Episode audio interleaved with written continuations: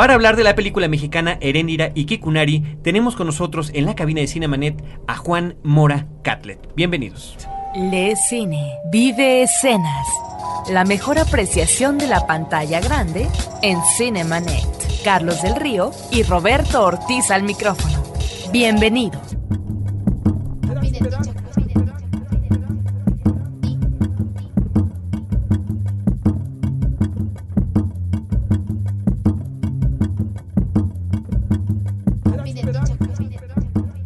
www.frecuenciacero.com.mx es nuestro portal principal, la página directa de nuestro programa cinemanet.com.mx. Tenemos varios medios para que ustedes se pongan en contacto con nosotros, un buzón de voz gratuito para que nos llamen desde cualquier parte de la República Mexicana, el 01800 087 2423 01800 087 2423 solamente tienen que dejar ahí dicho que su mensaje es para Cinemanet. También tenemos correo electrónico para quienes nos escuchan desde otros lados, promociones arroba cinemanet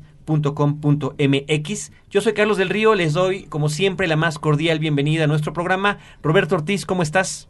Pues mira, con el gusto de hablar sobre cine mexicano de nueva cuenta y en este caso de una película muy especial porque es una película que nos remite al pasado mítico e histórico de este país y tenemos a su director que es lo más importante y algo que resulta por supuesto muy atractivo, que es una película hablada en purépecha. Juan Mora Catlet, muchísimas gracias por acompañarnos eh, después de un largo día de actividades. Gracias por al estudio de Cinemanet, sobre todo queriéndolo hacer mientras tu película está ya eh, pues en, eh, disfrutando su corrida comercial en México. Exactamente, este, arrancamos el 11 de mayo, estamos todavía en cartelera y bueno, es una película que narra una leyenda, una leyenda de los purépechas que fue transmitida por la tradición oral, porque como era una mujer rebelde que se enfrentó a los españoles, un hombre fue borrado de la historia, se mantiene en la memoria y es, vamos a decir, es una especie como de Juana de Arco mexicana. Todos sabemos de Juana de Arco francesa, pues que el mundo conozca a la Juana de Arco purépecha, ¿no? A Heréndira Ikikunari. Heréndira la Indomable es como está el subtítulo en español. Sí, aunque Ikikunari más bien quiere decir la que no se deja. La que no se deja. Que en ese sentido, pues la película, la historia, la leyenda, la puesta en escena, pues es de una vigencia tremebunda, ¿no? Pues yo creo que son temas que, aunque datan de la época de la conquista, siguen siendo muy actuales, ¿no? La situación que, en la cual se tiene a la mujer como un poco relegada en un segundo término, y de repente tenemos este personaje que hace lo que ningún gran guerrero quería hacer o podía hacer. O se atrevía a hacer. Sí, le tenían un miedo espantoso a los españoles, a los caballos, y de repente esta chamaquita, 17 años, roba un caballo, se sube en él, aprende a montarlo, va a la guerra y, y los españoles nunca la matan, ¿no?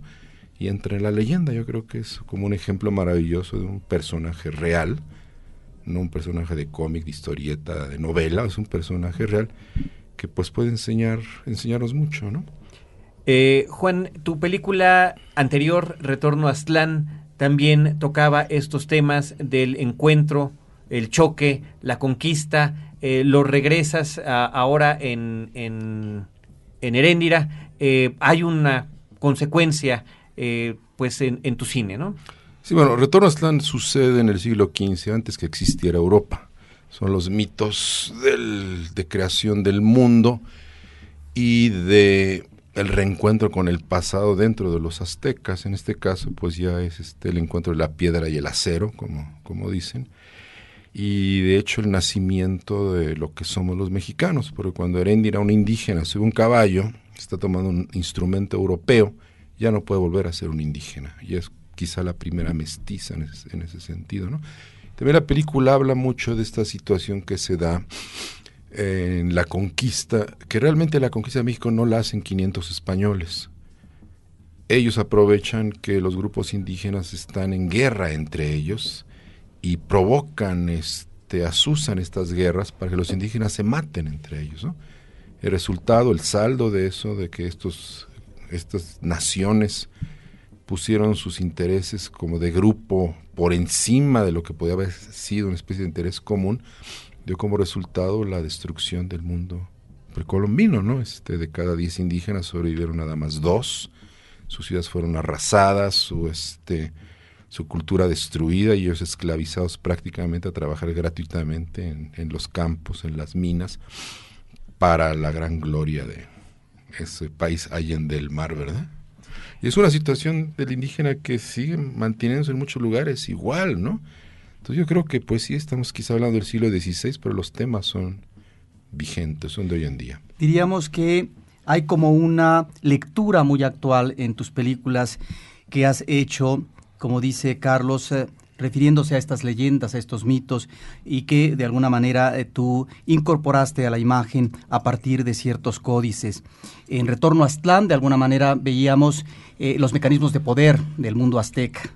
Y ahí es donde eh, encontrábamos esta situación que estaba planteada y podía tener una lectura actual. Y creo que en el caso del personaje femenino central de Heréndira, encontramos esta reivindicación de una mujer que eh, atraviesa eh, varias situaciones para poder eh, consolidar una actitud que es de afrenta, digamos, ante lo que pueden ser los, ah, las decisiones de gobierno o de tipo militar a propósito del manejo del caballo, a propósito del desprendimiento de lo que puede ser o va a ser su pareja marital, etcétera. En ese sentido, creo que está conectado ese pasado de leyenda y de historia con un presente que en un momento dado nos lo apropiamos para poder leer estas condiciones que encontramos en el manejo de poder y por otra parte las condiciones eh, de comunidades indígenas o, campesinas. Sí, Arendira también es un personaje interesante porque ella no es parte del grupo del poder, ¿sí? Digo, una mujer joven que cuyo destino es casarse, tener hijos, hacer mantas y cocinar para el guerrero. No era considerada como alguien que pudiera ni siquiera opinar sobre lo que sucede en una situación de guerra. Y aquí lo impresionante es que ella toma la palabra, no, no, espera que se la den. La toma, se mete a la guerra, agarra el caballo y, y deviene una especie de, de lideresa, ¿no? Es un ser extraordinario en ese sentido. Yo creo que también tiene mucho que ver con hoy en día, ¿no? Donde tanta gente en el poder toma decisiones sin siquiera consultar, consultarnos a nosotros, ¿no? A, la gente que somos el pueblo, ¿no? Y, es una manera de decir, pues, no tenemos que esperar que nos den la palabra, también la podemos tomar en cualquier momento, ¿no? Y hacer cosas. Yo creo que es uno de los valores de, de la leyenda. Juan, eh, nos gustaría que nos comentaras acerca de tus decisiones como cineasta al acercarte a esta película. Me refiero a la puesta en escena con una serie de recursos que podrían eh, parecernos a veces de tipo teatral, teatral perdón, a veces eh, de corte simbólico con el uso de las máscaras, pero sobre todo también la decisión importantísima de contar tu historia en este purépecha. Por un lado es el, la tragedia griega nace el cuestionamiento del mito griego. La forma de la tragedia griega tiene que ver con esa cultura. Transplantar formas de otras culturas para narrar nuestros contenidos lo que haría será distorsionar nuestros contenidos. Desde Retorno a Aztlán tuve yo el propósito de, bueno, vamos a cuestionar el mito mexicano, ver qué forma narrativa surge en lugar de agarrar la convencional del cine norteamericano, vamos a encontrar una que le sea propia, ¿no? Eso, por supuesto, implica una serie de riesgos a nivel de público. El público está acostumbrado a ver un cierto tipo de cine y le cuesta trabajo ver lo novedoso. Lo interesante con Retorno a Aztlán es que a pesar que una película que decían difícil y de arte y no sé qué más, la película se mantuvo cuatro meses en cartelera, sin publicidad, porque al público, al público popular, le gustaba. ¿sí? Entonces, en el caso de Erendira, este, no, no hago un lenguaje tan complejo y tan de vanguardia como dicen algunos críticos, pero sí trato de encontrar una manera de expresar la leyenda en términos de los que la crearon. Por eso decidí irme a Michoacán, buscar actores purépechas o gente purépecha que actuara, que lo hicieran en su idioma, porque es su leyenda, a ellos les pertenece, y tratar de narrarla desde el punto de vista de ellos, ¿no? Cómo vieron los indígenas la conquista y cómo la siguen viendo hoy en día. Si tú vas a Michoacán y te encuentras con que muchos de los temas de la colonia son vigentes. ¿sí? Siguen hablando ahí este, de los problemas que se crean por las divisiones que hacen de, darles oficios a distintos pueblos, ¿no? Tú, tú, tal pueblo hacer ollitas y tú tal pueblo hacer petates, ¿no? Y lo siguen haciendo hasta hoy en día. Entonces, lo que parecería una, una realidad antigua es, es algo muy, muy contemporáneo. Yo creo que quizás está atemporal. Eso fue lo que me llamó mucho la atención y que traté de integrar en la película, no solamente partir de los códices prehispánicos o de la época de la conquista, sino también partir del arte contemporáneo de los purépechas, bueno, el arte contemporáneo que los antropólogos llaman artesanías, no sé por qué, quizá porque no se vende en la zona rosa. Bueno, sí se vende en la zona rosa y carísima, ¿verdad? Pero yo creo que son objetos estéticos que me permitieron narrar la historia. O sea, por ejemplo, las máscaras en los españoles. Un problema. ¿Cómo muestro a los españoles y al caballo como seres extraños? Si los muestro igual que en cualquier película, pues pues no van a ser extraños para el espectador. No va a entender por qué los indígenas los ven como extraños, no va a ser verosímil. En un festival de cultura purépecha veo la danza de los curpitis, donde los danzantes salen disfrazados de españoles de la colonia. Dije, pues ahí está como los indígenas ven a los españoles, ahí está. Entonces lo único que hice fue trasladar esos elementos a la narrativa de la película. Por otro lado, es una leyenda. La leyenda no es un hecho histórico, ¿sí? es más bien una metáfora poética que revela el sentir, el, el corazón de un pueblo. ¿no? Entonces yo no creo que pueda ser tratada en términos realistas, porque es convertirle en, como un asunto periodístico y le quitas toda la poesía, toda la metáfora y te vas a los extremos a los cuales llega el cine norteamericano de naturalismo, realismo, que pues yo creo que hubieran destruido la historia. ¿no? Otra cuestión, yo pienso que el cine está en un arte plástica. El cine es bidimensional, no es tridimensional. Es el efecto tridimensional es por cierto uso de lentes, movimientos de cámara, y es una ilusión que el espectador se crea en la cabeza, pero es plano. los códices son planos. Entonces yo traté de hacer esta relación entre lo plano del códice y lo plano del cine, en ese sentido de buscar maneras nuestras de narrar nuestras historias. ¿no? Entonces integro muchos elementos eh, gráficos en la película, tanto en el set, ponía recortes de los códices, como cuestiones hechas con, compuestos digitales, como algunos elementos de animación, tratando un poco de encontrar esta mezcla de lo más antiguo con lo último de la tecnología a nivel, a nivel lingüístico. Tú estás mencionando elementos eh, que corresponden a la plástica, y en ese sentido eh, te preguntaremos más adelante eh, sobre tu equipo, tu equipo de trabajo para manejar estos logros de maquillaje, de escenografías y demás.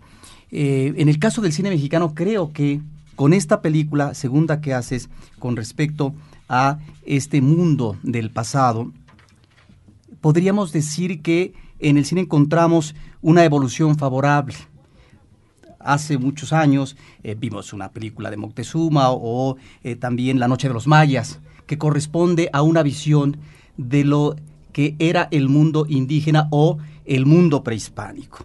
Luego ya en épocas más actuales encontramos películas que tratan de abordar de otra manera ciertos eh, temas de este tipo, como Mictlán Tlacuilo, que está manejando en animación los códices, está Ulama, el ombligo de la luna, que si no me equivoco tú fuiste guionista. Y luego en los 90 podríamos hablar que encontramos dos películas fundamentales, que tienen otro planteamiento en la narración, pero también en la estética, y que son, ni más ni menos, Cabeza de Vaca de Nicolás Echevarría y Retorno a Aztlán ¿Cómo se da esa coincidencia o, ese camino paralelo en donde encontramos dos películas tan vitales, ¿no? que nos están remitiendo a este mundo del pasado con visiones también y planteamientos eh, diferentes de cada, de cada uno, a propósito del manejo de lo que puede ser la mística, eh, el mito, etcétera, pero que coinciden en el ingreso de la década de los 90 a un acercamiento que el cine mexicano no había manejado con anterioridad.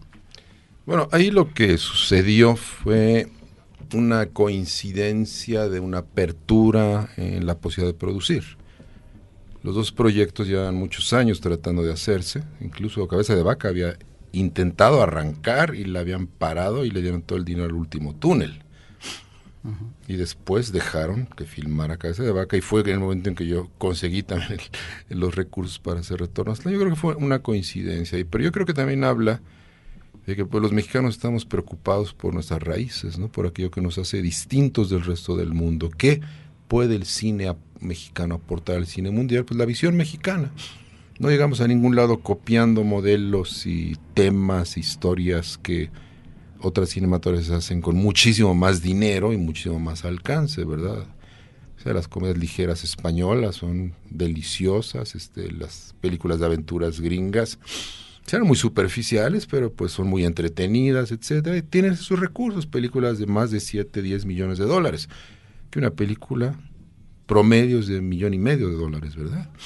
Entonces yo creo que pues hay que pensar en eso y también te obliga a buscar un tipo de expresividad, como dice, un tipo de estética que quepa en esos parámetros. Desarrollar la imaginación. Para Retorno a Slan no teníamos manera de reconstruir naturalistamente el mundo prehispánico. Hubieran necesitado todo el dinero del mundo. Entonces, esa película la hacemos o con todo el dinero del mundo o sin dinero, que es más realista.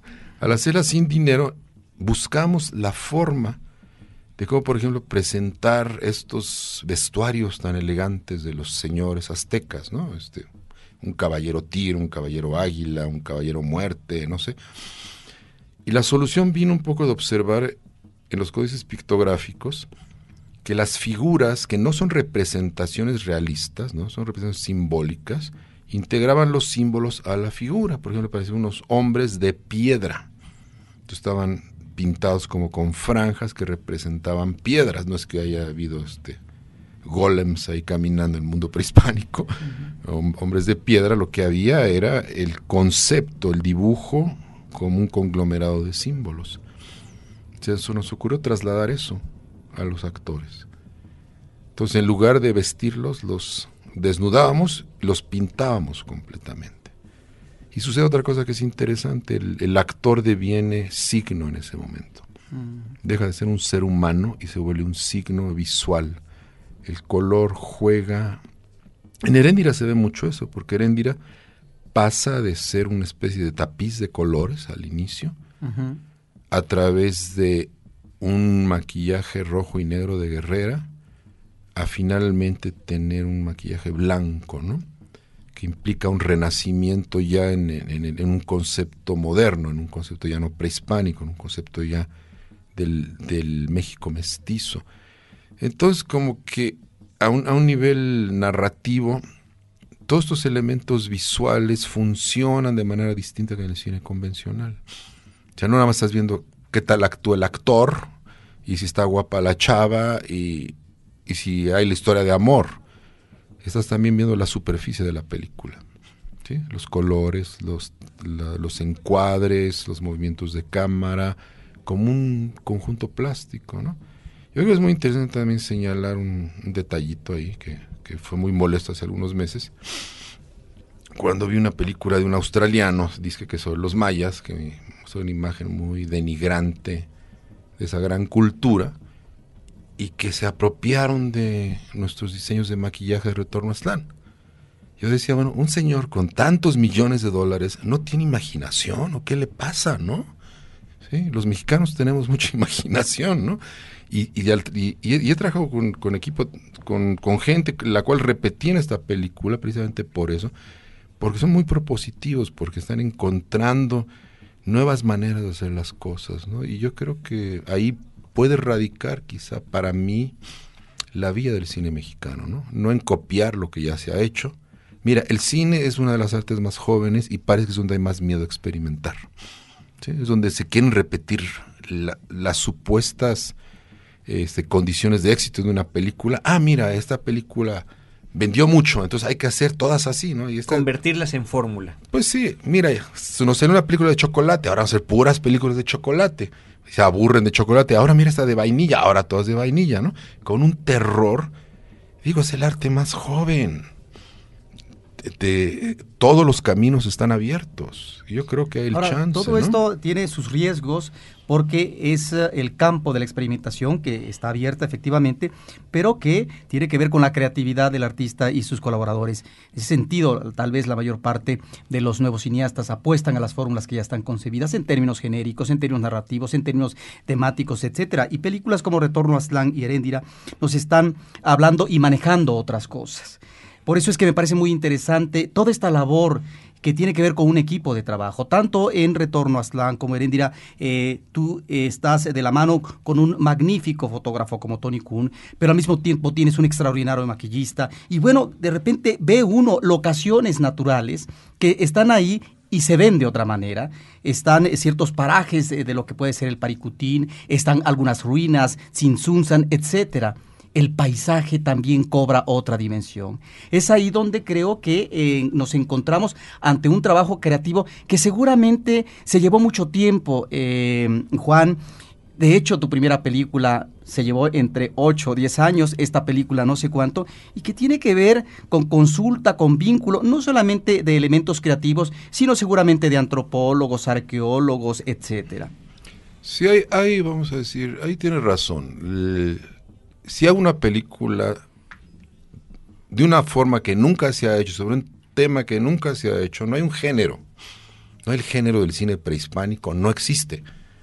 Entonces hay que inventarlo todo. Para Retorno hasta tuvimos que inventar, esta era una cultura sin sillas. ¿Cómo se sentaban?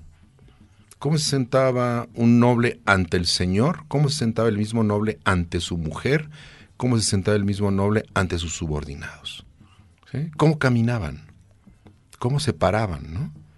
Porque si no cuidas esos detalles, pues tú ves a un mono disfrazado sobre una ruina, no ves ningún personaje prehispánico, se rompe la ilusión muy fácilmente, ¿no? Y así digo, desde el nivel de movimiento, pues claro, el nivel de integración plástica es muy importante. Bueno, para Heréndira, por ejemplo, nos fuimos cerca de dos semanas con Tony y el primer eh, este, diseñador a tomar fotos por todos los lugares de Michoacán que nos gustaban. Y eran fotos de, a ver, este es el encuadre que podemos utilizar en la película. Desde aquí, porque pues, las ruinas de Sinsunza, por ejemplo, están en la mitad del pueblo. Tenemos un poquito para acá, ves casas, o ves alambres, o ves cosas modernas. Entonces era prácticamente encontrar el punto de vista donde no se vieran esas cosas, se viera un poco del lago y a partir de esas fotografías fijas se fue construyendo mucho también de la propuesta visual de la, de la película, ¿no? se fue como adaptar los elementos que venían de fuera, como eran los dibujos de los códices, los personajes, elementos escenográficos, angulaciones ya definidas eh, previamente. Fue muy bonito ese viaje porque fui con Tony Kuhn y fui con este Sebastián Rodríguez, Sebastián Rodríguez Romo, un artista plástico joven maravilloso. Él, diseñó el logo de Heréndira, por ejemplo, ¿no? Él diseñó los elementos del logo. Les di a los dos unas bolsas, pero todavía no, no, es una foto digital todavía. Les di unas bolsotas de negativos. Tomen fotos. Y es increíble ver las fotos de un betarro como Tony Kuhn y de un chamaquito del mismo objeto juntas, ¿sí? Porque no solamente fotografian cosas para la película, de repente veían algún objeto que les gustaba y hacían estudios fotográficos. No, me gustaría incluso publicar un librito con esto, ¿no? O sea, sí hay, como tú dices, un trabajo de investigación muy cuidadoso, auxiliado por muchos expertos, consultado. O sea, la película la consulté no solamente con historias de, de antropólogos, la consulté con los indígenas. Es su narración. ¿Qué piensan ustedes de lo que yo estoy haciendo? Les parece correcto. Incluso, por ejemplo, había un personaje, un chamaquito enamorado de Erendira, que yo le había puesto como nombre Iripan.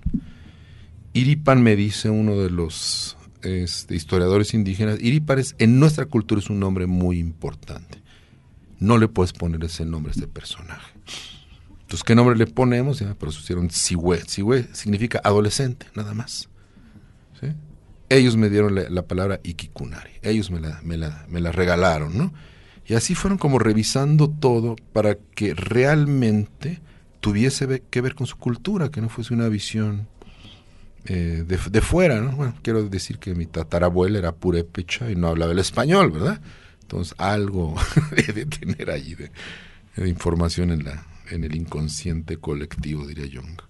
Y este proceso, Juan, ¿cuánto llevó de la primera vez que tuviste la idea de decir esta historia hay que contarla, eh, pasando por todo este proceso que hemos platicado hasta su culminación en la filmación? No, fue, fue mucho tiempo, ¿eh? porque la idea del, del el tema lo, lo, descubrí en los ochentas, cuando estaba haciendo documental sobre Juan O'Gorman para la UNAM, el muralista mexicano, que tenía un mural en Pátzcuaro sobre la historia de Michoacán y en ese mural descubro el personaje de Heréndira, una muchacha en un caballo blanco enfrente a los españoles.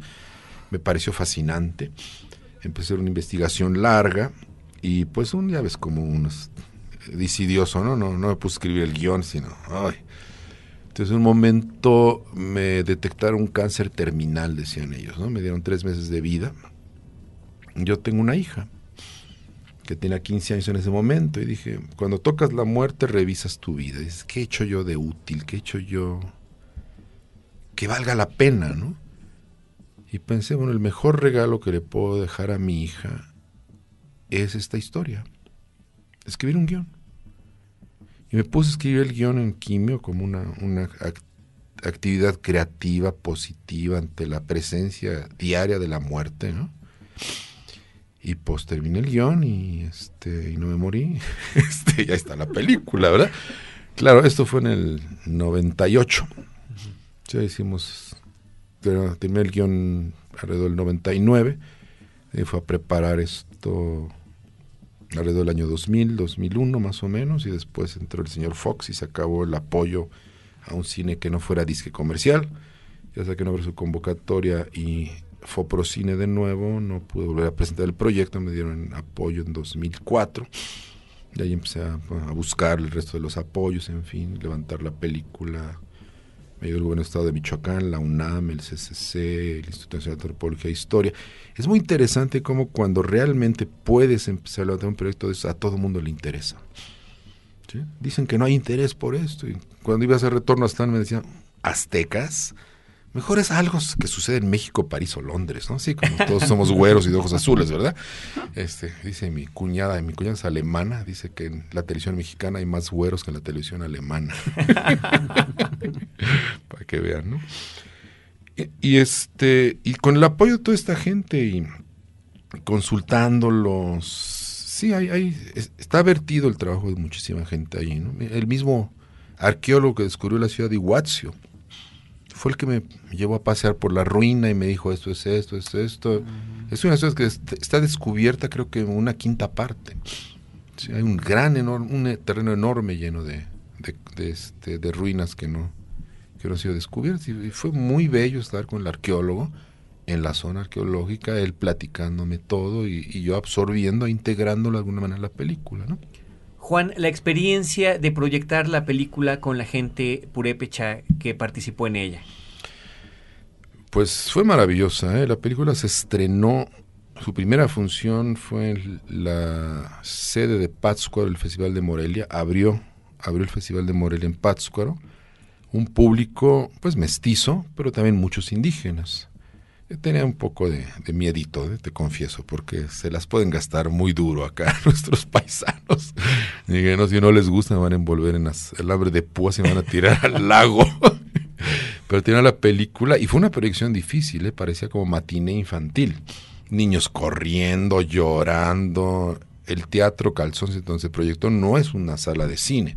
Entonces tiene unas cortinas que se abren y la luz inunda la pantalla, cada ratito lámparas en la pantalla termina la proyección, veo que la sala sigue llena y en una gran ovación.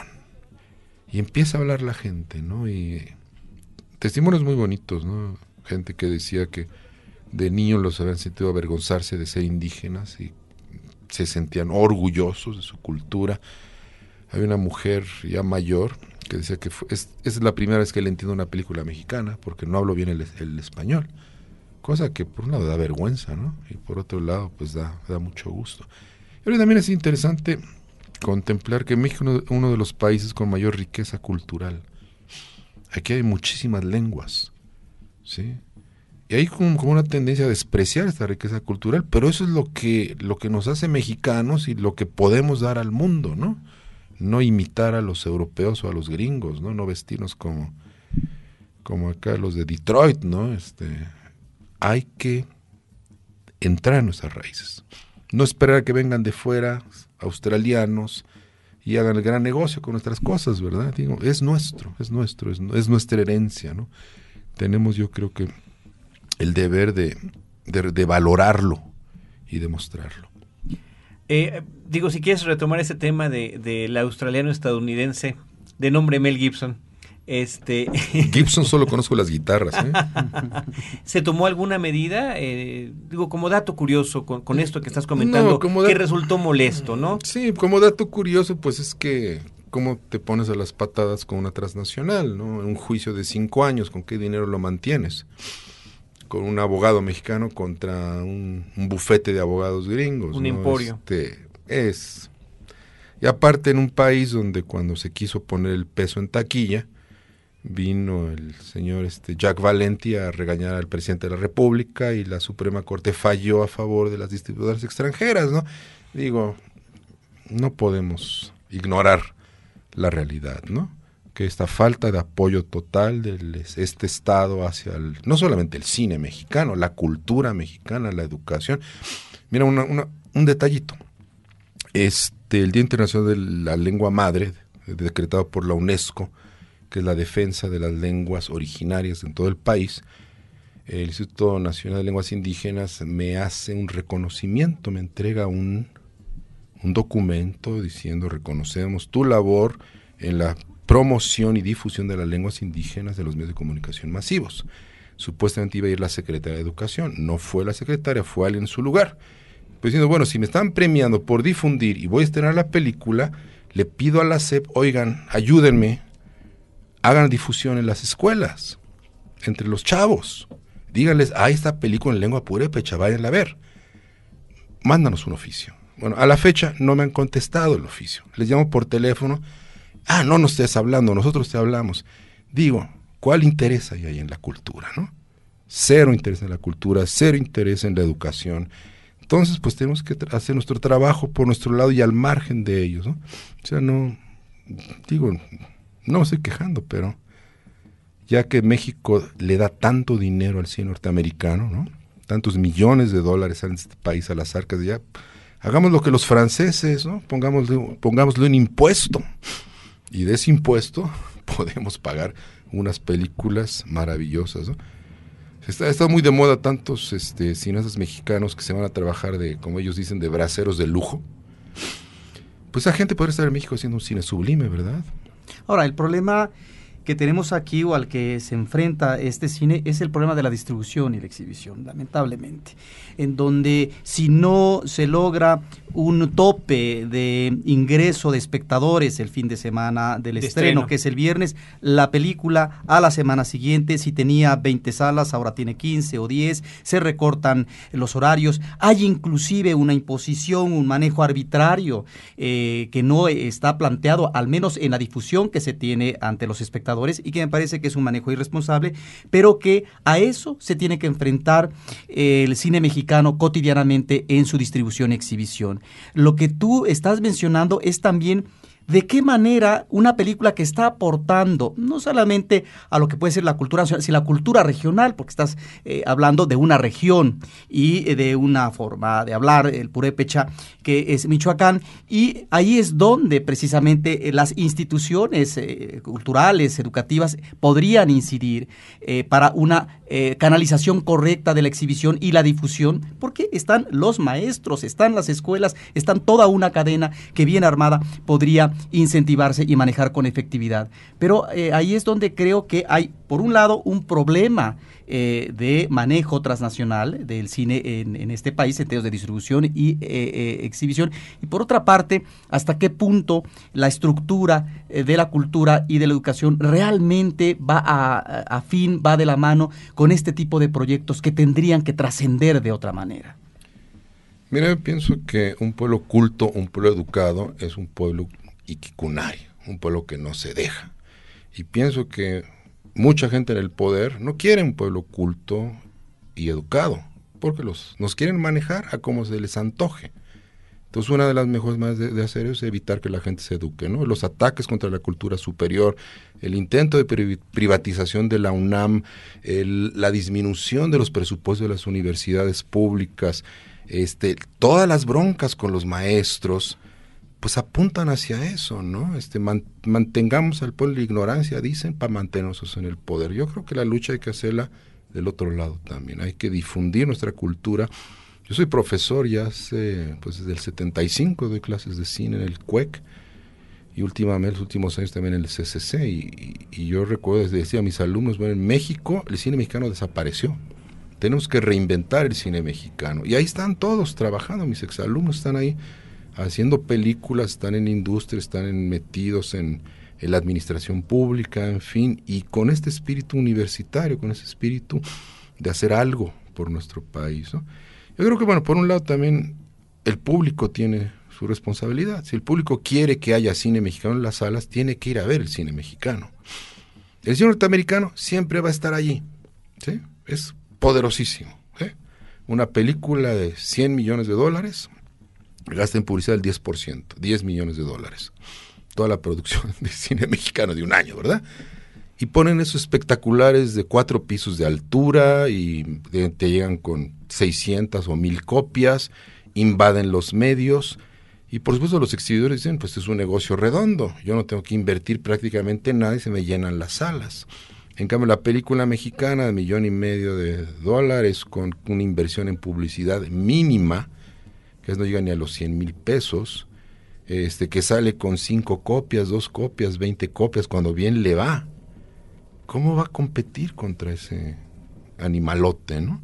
Entonces yo creo que el, público, si quiere cine mexicano, tiene que exigirlo en las salas, apoyándolo, yéndolo a ver, discutiéndolo, este, haciéndonos saber también a los cineastas si le gusta, no le gusta, qué piensa, ¿no? Yo creo que es una responsabilidad compartida de todos, ¿no? Erendira Ikikunari, el director Juan Mora Catlet, te agradecemos muchísimo que hayas, eh, nos hayas acompañado en esta emisión de Cinemanet. No sé si tengas algún eh, comentario final para nuestro público, que este que estabas diciendo es de suma importancia. Nosotros, de verdad que lo reiteramos programa con programa desde nuestra trinchera, pero qué mejor que el propio cineasta lo diga también. Sí, lo digo. Los invito a ver cine mexicano, no necesariamente mi película. Todas las películas mexicanas que se estrenen, hay que verlas. Porque uno las sacan con dos copias. Y luego están en exhibición y viene el blockbuster norteamericano y quitan la mexicana para meter la norteamericana, ¿verdad? Este, no quitan la otra norteamericana que tampoco tiene público, ¿verdad? Entonces, es el, si el público va y exige, el público va a ver cine mexicano. Y los invito a ver lo más que puedan de nuestro cine. Muchísimas gracias por acompañarnos, Roberto Ortiz, Carlos del Río, todo el equipo de Cinemanet. Agradecemos, agradecemos al público que nos está escuchando. Les recordamos en nuestra versión podcast dos veces a la semana en cinemanet.com.mx y en vivo en la zona metropolitana de la Ciudad de México todos los jueves a las 10 de la noche en Horizonte 107.9 FM con cine, cine y más cine.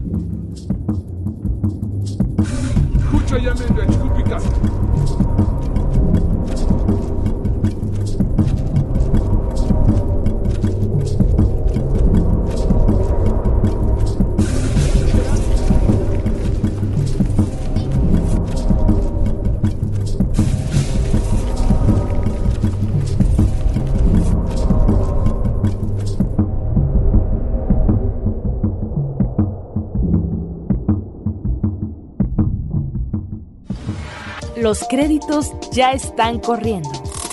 Cinemanet se despide por el momento. Más en una semana. Vive cine en Cinemanet.